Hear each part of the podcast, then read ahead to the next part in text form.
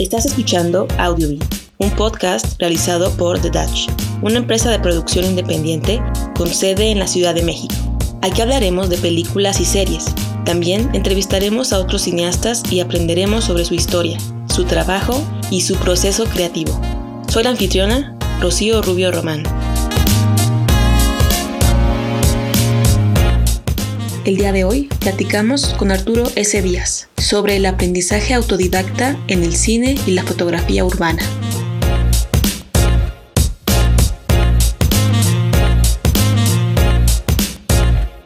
¿Cómo te iniciaste en la fotografía? ¿Cómo fue tu primer acercamiento? Pues fue una, híjole, es una historia bien extraña porque yo soy químico de profesión sí estudié en el, en el Politécnico, pero ya sabes, ¿no? Mucho, mucho de eso fue mucha presión familiar. De, tienes que estudiar una carrera, tienes que ser alguien y, todo ese, ese cliché. Y, pues dentro de mí estaba la cosquillita de no, no, eso no es lo que quiero hacer. No sé qué quiero hacer, pero sé que esto no quiero hacer. Y eh, como una especie de efecto dominó, ese pensamiento, llamémoslo rebelde, me, me llevó a a, tocar otras puertas, a, buscar nuevos destinos, nuevos horizontes, hasta que llegué al cine y fue como, como si la respuesta siempre estuviera ahí, ¿no? Porque desde que soy niño me encanta ver películas y, bueno, eh, tal vez no sé, no sé de qué edades nos escuchen, pero hubo un tiempo donde nosotros íbamos a un lugar a rentar películas físicas para verlas en casa y las regresabas. Entonces yo rentaba las películas, pero para ver el disco 2 con el detrás de cámaras. Quería ver cómo se hacían las películas y quería empaparme de todo ese mundo. Y así es como supe que realmente lo mío es el cine y dije, quiero estudiar cine, quiero ser director de cine ahora cómo soy director de cine, ¿no? Entonces eh, busqué mil escuelas y mil lugares en, en, en la ciudad y, ahí es cuando descubrí que, que es una carrera carísima y, y que no, no, no todos pueden entrar y, vi que ya después no todos pueden salir. Me desanimé un poco, pero no, no, no dejé de luchar. Después conocí a Guillermo del Toro en, en la premier de Titanes del Pacífico. Hablé un poquito con él y de entre tantas cosas que me dijo, me miró a los ojos después de la foto que nos sacamos y me dijo, no te rajes. Entonces, desde ese 2013 para acá, no me he rajado, a pesar de que, de que la he visto complicada muchas veces. Hallé la manera, ¿no? Eh, compré yo mi equipo, compré mi cámara, mis luces y, yo solito aprendí. Me compré mi, cámara y apretar botones, a ver qué hace cada cosa. Eh, sí, he sido completamente autodidacta en todo lo que sé. he tomado un par de cursos de, de guion, un par de cursos en internet sobre eh, suites Adobe me gustaría eh, enfatizar en, en, lo que me comentas ahorita de que has sido autodidacta. Yo creo que es ahorita, digamos, la única opción que se puede, que se puede hacer si queremos aprender algo. Ahora con la pandemia, pues ya la educación, ahora sí que presencial, pues está quedando un poco atrás. Yo soy partidaria de, que la educación, pues es más, más enriquecedora cuando es frente a frente, pero ahorita, pues ahora sí que no nos queda de otra. Pero en tu caso, sí fue autodidacta desde el principio y bueno, ahorita que te interrumpí, e, empezaste a contarme qué herramientas utilizaste, pero si te tuvieras que, digamos, aprender alguna otro, algún otro oficio, ¿cuál sería como tu estrategia para aprender algo de manera así, este, a distancia, autodidacta? Pues mira, yo, yo, yo sé, yo sé hacer muchas cosas. A mí me gusta mucho aprender todo el tiempo. Me la paso leyendo. O sea, yo, yo aprendo eh, de, muchas formas. además de, de, la fotografía, el video y cine, también soy músico, soy baterista. Entonces también la música entró en mí de forma completamente autodidacta. Yo, yo busco la manera. O sea, la música yo la, la, la aprendí viendo DVDs de, de, de músicos donde te, te enseñaban teoría, te enseñaban práctica y respondiendo a tu pregunta, ¿cómo le para acercarme? Ahorita tenemos una herramienta increíble que es el Internet.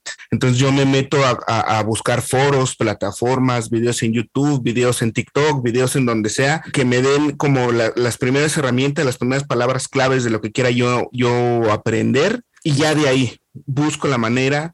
Mira, lo, que yo he aprendido en, todos estos años es que la única manera de que, que tenemos para volvernos experto en cualquier tema es la práctica constante, la disciplina y la dedicación. Entonces, sumado a, otros factores, el talento y, muchas cosas, pero la piedra angular del profesionalismo en cualquier disciplina es la práctica constante. Entonces, ahí es, ahí es donde, donde llegamos a esta onda de la fotografía urbana, que es donde, donde yo empecé con mi primer camarita. Eh, pues ya sabes, fotografía es lo primero que tienes enfrente. Entonces, eh, yo sin saber qué era el modo manual, sin saber qué era el triángulo de exposición, sin saber qué hacía nada de la cámara, estaba tomando fotos hasta eh, echarlas a perder en un principio, hasta ya de pronto entender conceptos como el histograma, eh, la velocidad de obturación y todo eso, ¿no? Entonces, era salirte diario a donde fuera, yo llevaba mi cámara y si veía a un perrito por ahí sentado, de hecho pueden ver en mi,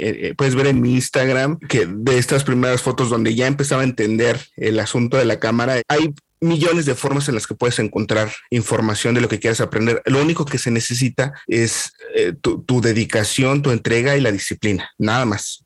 Oye, y regresando al tema de la práctica, porque me compartías que la clave pues es, es digamos hacer y hacer, ¿no? Y la constancia, claro que ahorita con la herramienta del Internet es pieza clave, ahora que no podemos quizás hacer las actividades al aire libre como, como quisiéramos o como antes podíamos, pero sí tenemos un reto que, por ejemplo, en el caso de lo que es la fotografía urbana, pues sí se puede salir pues a las calles y, y, tener ese ojo crítico y estar eh, tú con tu arte haciendo las tomas que tú recibes pues a través de la realidad, pero en la parte de de, lo que es el cine, ¿cómo has tratado de solucionar este impedimento de que nos trae ahorita pues la pandemia, con la distancia, que mejor no salir, que no sé qué, cómo has logrado seguir haciendo cine con todas estas restricciones que ahorita se nos vienen de lleno?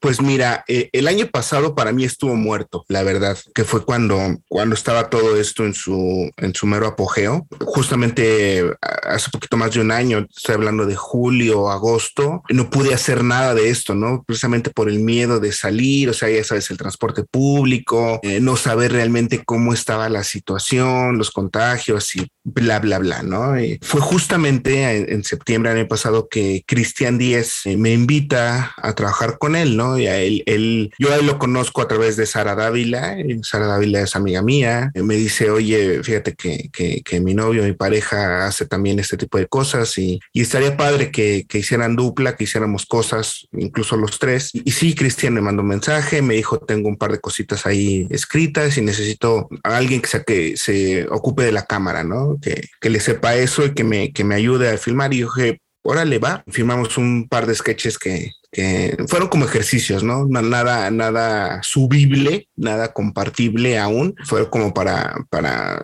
desarrollar esta sinergia que hoy ya tenemos que hoy ya, ya trabajamos sin necesidad de, de, comunicarnos, ¿no? Ya es como intuitivo todo el asunto.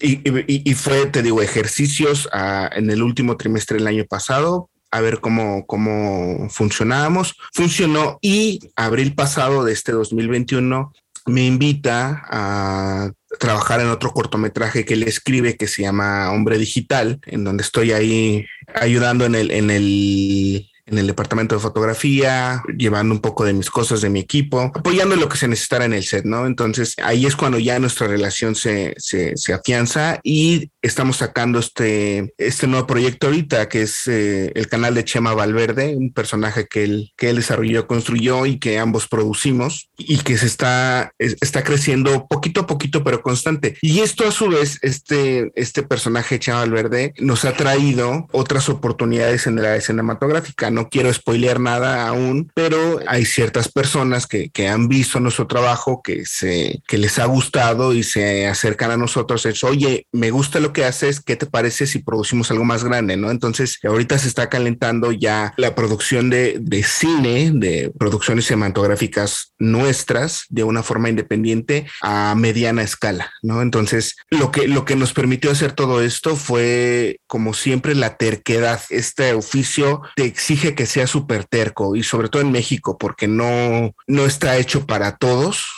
desafortunadamente no todos tienen la oportunidad, el, el poder acercarse a, hacer lo que les gusta en el cine. Y estamos muy, yo estoy muy agradecido de, poder contar con, con, estas personas cercanas a mí que me, me, me, acercan a lo que yo quiero ser, ¿no? Durante mucho tiempo estuve como un poquito estancado en mi carrera y, solo fue hasta que conocí a estas personas, a Cristian, a Sara y a, y a la demás gente que trabaja trabaja con nosotros que, que ya me siento más, más cerca de lo que quiero lograr ser.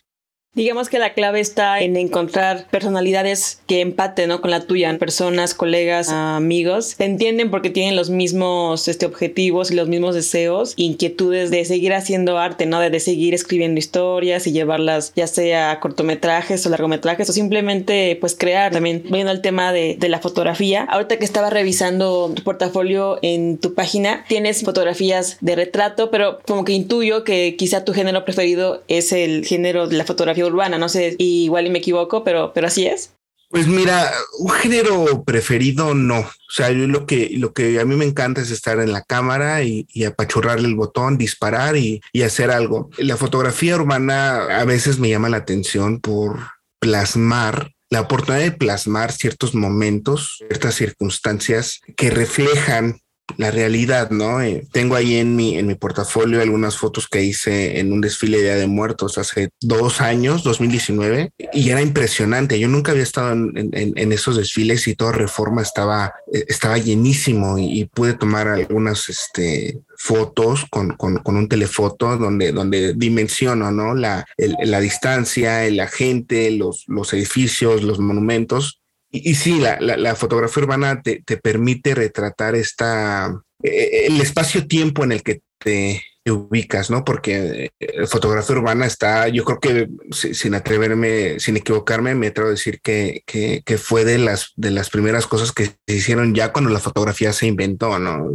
retratar ciudades, pueblos, gente, siempre se ha, se ha hecho. Y, y, es padre ver esa, esa evolución, esa transición de, de siglo y cachito de que, que ha existido la fotografía, ¿no? Y en este año y, y casi dos años que ya llevamos de, de pandemia, la ciudad ha cambiado muchísimo uno, pensaría que podríamos retratar eh, paisajes apocalípticos, ¿no? Los edificios destruidos y esas cosas, y no, lo que, lo que se retrata aquí es la gente, la, mirada de la gente. Ahorita ya, ya está un poquito más relajado por el asunto de las vacunas y, el tiempo que ha pasado, pero si volvemos en el tiempo a, agosto, julio del año pasado, la, la fotografía urbana era, era peculiar, ¿no? Veías las calles solas o, la gente, ya sabes, con los cubrebocas, pero con el miedo, la, el miedo en sus rostros, la, la incertidumbre de qué estaba pasando. Pero al mismo tiempo me, me enfrenté a otro fenómeno. Noté yo que hay dos hay, hay, dos tipos de, de, artistas, de, de, fotógrafos que, que plasman la, la, fotografía urbana en la pandemia. Unos son los que documentan tal cual lo que está pasando, la gente en la calle con cubrebocas, los hospitales, los enfermos, ambulancias, todo lo que tenga que ver ¿no? con la pandemia. Y por otro lado están los negacionistas, y no, y no digo negacionistas de una forma peyorativa,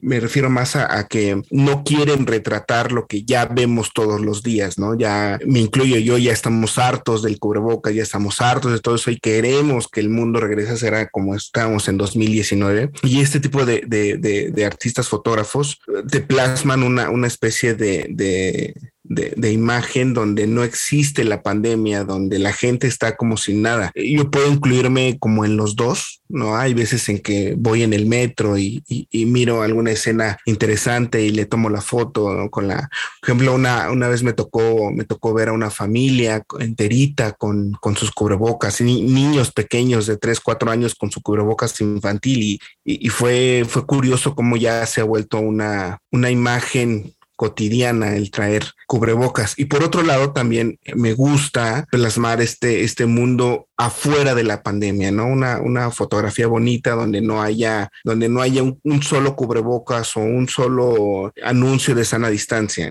Yo me quedé pensando en que de alguna manera creo que ambas, o sea, como me decías, ¿no? Que hay dos ahorita, como dos visiones, ¿no? O, dos estilos o dos formas ahorita de hacer lo que es la fotografía urbana, que una es siendo totalmente como que, que se adecue lo que está pasando con, con la pandemia, fotografiar gente con sus cubrebocas o haciendo el estornudo de etiqueta, yo qué sé. Y por otra parte, esta, pues también como este deseo de, de retratar eh, escenas quizá más convencionales, no con este, con estas normas de la, de la sana distancia ni el cubrebocas. Yo creo que ambas son válidas porque de alguna manera la fotografía urbana pues se distingue que uno como el fotógrafo, tú decides qué fotografiar, pero no le puedes decir al niño que está ahí sentado en una banquita que se ponga o se quite el cubrebocas. Entonces digamos que ambas formas de hacer ahorita la foto son válidas porque realmente es tal cual un reflejo de algo que está sucediendo en ese momento. Y yo creo que también ambas demuestran ahorita la situación que si bien seguimos todavía con las restricciones, pues ya ahí pareciera que ya hay como un rayito de luz, ¿no? Asomándose en el cielo nublado. Entonces yo creo que ambas son válidas y yo creo que por eso también tú tienes esos dos estilos ahorita, ¿no? Que manejas, que quieres retratar ambas perspectivas.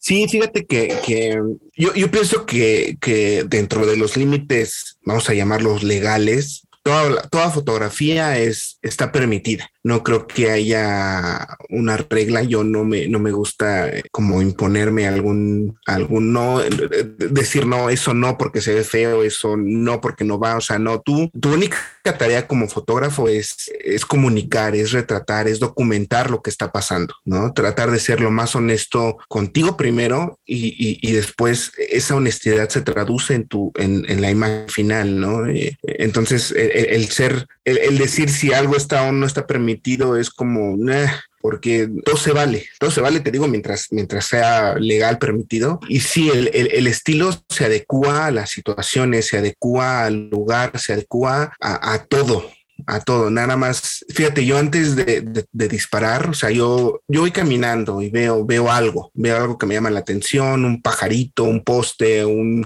biker, lo que sea, y, miro la escena y, trato de, visualizar cómo, cómo quiero la foto y qué quiero comunicar con la foto. Si quiero fotografiar a un, te digo, al biker, si lo quiero mostrar imponente. Por ejemplo, tengo una que me gusta mucho, que, que tomé hace un, un, par de años de una, de una malabarista en un cruce esa me encanta, porque yo iba, yo iba en un Uber, yo iba pensando en cualquier cosa menos en tomar una fotografía y volteé a mi derecha y vi a la muchacha y luego lo saqué mi celular, ¿no? Y tomé la foto y, la edité y la subí. lo mismo pasó con el, con el señor el lanzallamas. Ese sí lo, lo, lo, preparé, ¿no? Yo venía igual de copiloto en un auto y lo vi desde lejos y dije, quiero mi foto. Saqué la cámara, ajustes rápido y esperé a que se parara a un lado y disparé, ¿no? Entonces te digo, la, la, la fotografía se adecua mucho a, a, a tus circunstancias, incluso a, a tu estado emocional, ¿eh? O sea, eh, nosotros como artistas eh, sí o sí estamos conectados así de una forma muy compleja con nuestros sentimientos. Al final de cuentas, el arte es esta expresión sentimental, ¿no? Me, he dado cuenta que depende de mi estado de ánimo, es la fotografía que saco. Por ejemplo, eh, hay una, una de las de mis fotos más recientes que tomé de, de Madero, de la calle Madero, se ve, es una panorámica, pero, pero vertical. Se ve la latino, se ven muchas cosas. Me acuerdo que ese día me sentía particularmente feliz, tranquilo, y por eso esos tonos cálidos y, y, y muy bonitos de la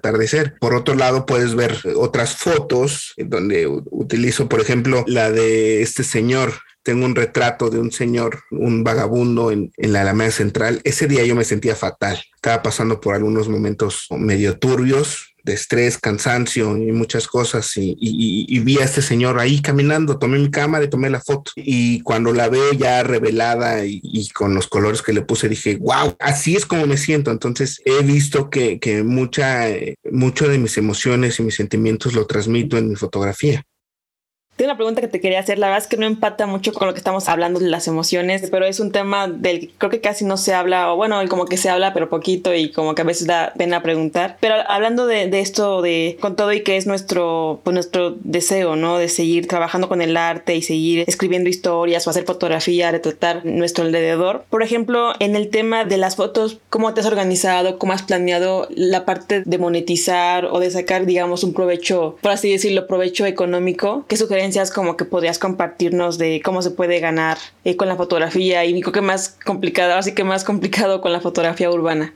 La fotografía urbana, mira, la, monetización de tu trabajo depende mucho, ahí sí ya depende depende mucho de, vamos a decirlo, de, una, de un área de especialización, ¿no? Este, este trabajo te permite especializarte en, en varias, fotografía social, fotografía urbana, fotografía artística, de retrato. De retrato me refiero a retratos como ejecutivos y esa cosa, ¿no? Entonces, tú como fotógrafo tienes que saberle a todo. Así yo lo veo, ¿no? Tienes que controlar, saber manejarte en diferentes escenarios porque no, no, no soy, no comparto esta idea de, ah, no, yo solo quiero tomar fotos de, de pajaritos en el parque y nada más, y lo demás no me importa. No, o sea, arriesgate a, tomar más fotos. Ahora, respondiendo a tu pregunta, ¿qué recomiendo yo? Primero, que ejercites el músculo, que te, que, que conozcas tu cámara, conozcas la luz, conozcas todo esto y cuando ya te sientas capaz, y uno se da cuenta, ¿no? Uno sabe cómo es uno el día, el primer día que tomas una foto y cómo es dos años después, ¿no? Ya le sabes más, ya te sientes más, más seguro, más capaz.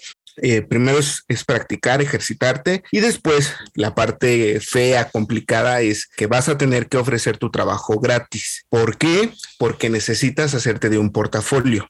Necesitas ir con el cliente y decirle, oye cliente, te regalo unas fotos de tu, de tu local, no me las pagues, pero si te gustan, recomiéndame y ahí es mi, mi portafolio. Y así te vas haciendo de, de cartera, cartera de clientes, de tu portafolio y ya después puedes ir con otro cliente y decirle, mira, te ofrezco fotos fotos o video de tu, de tu negocio, de lo que haces, aquí está mi portafolio y te cobro tanto. Y después tú vas haciendo tu tabulación de precios y solita la gente llega. Si tú eres bueno, si eres talentoso y si eres dedicado y si, y si sobre todo tratas bien al cliente, ellos solitos, solitos van a buscarte. Yo he tenido la fortuna de trabajar con, con gente, con gente muy buena, con gente, he tenido clientes que me han dejado muchas experiencias. Yo he hecho fotografía de todo tipo. También tengo mi, por otro lado, tengo una pequeña eh, casa productora de fotografía y video social. He cubierto bodas, eventos y esas cosas. Todo sirve. Eh, me, enseñaron a, controlar la luz, a, sobre todo también eh, las habilidades sociales, ¿no? Cómo tratarte, acercarte con clientes, acercarte con personas, relaciones profesionales, relaciones personales, todo sirve. He hecho fotografía de retratos, las que puedes ver en mi portafolio, a modelos, a eh, fotografía ejecutiva también, fotografía editorial, eh, la fotografía igual de, de, paisaje, incluso la fotografía de producto. También tengo cierta, eh, cierta expertise y profesionalidad en, la fotografía de producto. Tengo un par de clientes que, que ya son clientes de años a los que le, les desarrollo su, su marca, les ayudo a desarrollar su marca, catálogos, fotografía. Ellos me mandan los productos a, aquí a mi casa y eso es eh, sumado un poquito a lo que preguntabas de la pandemia, porque ellos están en, en, en, Guadalajara y luego ellos venían aquí, ¿no? Y traían sus productos, pero ahora por la pandemia pues ya no, ya no quieren, ya no les gusta viajar, entonces me, en una cajita me mandan sus productos, llegan aquí y yo aquí tengo un, mini estudio eh, donde les tomo las fotos de sus productos, se las edito y las monto en un catálogo que yo también diseño y se van con ellos, ¿no? Entonces, volviendo al principio, el chiste es que esto te guste, te apasione y hallarás la forma. En mi experiencia, tienes que tener un muy buen portafolio, tienes que eh, sacar fotos limpias, bonitas, atractivas, invertirle también estudio a la, a la edición de las fotos, al retoque, al revelado en Lightroom, a la edición en Photoshop, detallitos, que entregues una foto bonita. Por ejemplo, en este caso de la fotografía de producto, que el producto de tu cliente sobresalga, que, que, que, que, lo veas y digas, wow, por sí solo, el, que, que solo, que por sí sola la foto te venda el producto. De eso se trata, ¿no? Los colores, la, la iluminación, la orientación, todo, todo, todo eso influye, pero al mismo tiempo ese conocimiento solo lo vas a tener practicando.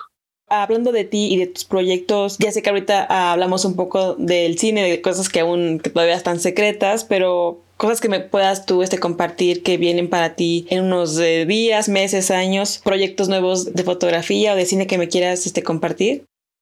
Estoy, estoy produciendo algunos, un par de cortometrajes míos escritos por mí, van a ser dirigidos por mí. Eh, el primero ya lo filmo en, en, octubre, ya estoy dándole los últimos retoques al guion. Sin dar mucho spoiler, es una es un cortometraje de terror, pero no es un terror de susto, ¿no? No es terror de, de, de fantasmas, es un terror psicológico es un terror de esos que, que juegan un poquito con, con, las ideas del espectador, eh, de, esos, de esos terrores que te confunden y, y, crees que vas a un camino, pero újule, no es lo que, lo que creías. Eh, está chiquito, cortito, par de minutos, pero es un, es, va a ser una historia muy íntima. La, mi, mi intención con esta historia es que el personaje principal y el espectador estén solos en un cuarto, donde sea que la veas, así la veas en tu celular, te vas a sentir a solas con este personaje y vas a sentir lo que, lo que siente y vas a pensar lo que piensa. Esa es, esa es la intención. Ese, este te digo, lo, lo, lo hago en octubre para estrenarlo, espero pues en noviembre o antes que, que, que, se acabe el año. Ya veis que ya, ya hablando de cosas más, más complicadas y tristes, no es tan sencillo que, que la gente vea tu trabajo, pero bueno,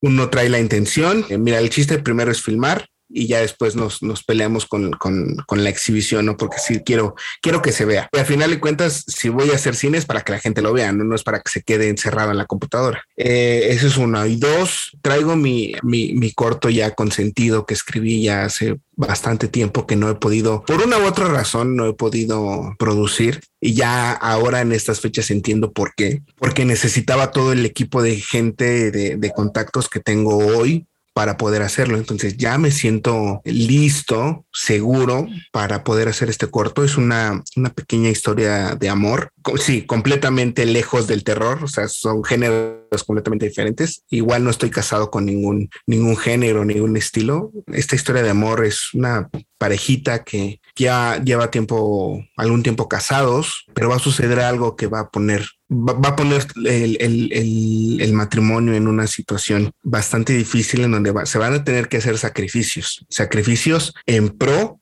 del amor nada más. Aquí el protagonista no es ninguno de los dos, sino que es el amor. El amor es quien tiene que sobrevivir a pesar de cualquier dificultad. Así sea, tal vez terminar la relación, quién sabe, pero el amor es quien tiene que sobrevivir. Esta historia se llama Alma, trae música original de una banda de una amiga que se llama Moon Fitzgerald. Igual las pueden eh, checar ahí en Spotify, son muy buenos. De hecho, les hice un su primer video musical, lo dirigí yo. Son muy buenos y eh, ella hizo una canción que me gustó mucho y le dije, oye, la tenemos que usar en mi corto. Y sí, con esa canción abre la, la, la, la película y al final va a traer música original también de un amigo compositor mío, el maestro Agustín Morales Carvalho, Guti. Guti para los cuates, dice él, ya es un compositor súper añejo y experto en lo que sea. Entonces él es quien musicaliza mis obras entonces, como podrás darte cuenta, si, si le estoy tirando algo grande, ya no estoy jugando a ver qué sale, ¿no? Ya tengo a un equipo especial de gente para que este trabajo me coloque en una, en una buena situación y ya en el futuro poder hacer locuras más grandes todavía.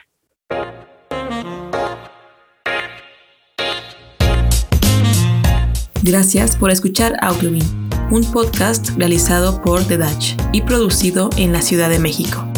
Soy la anfitriona Rocío Rubio Román. Para comunicarse con nosotros, puedes escribirnos a audiobin.com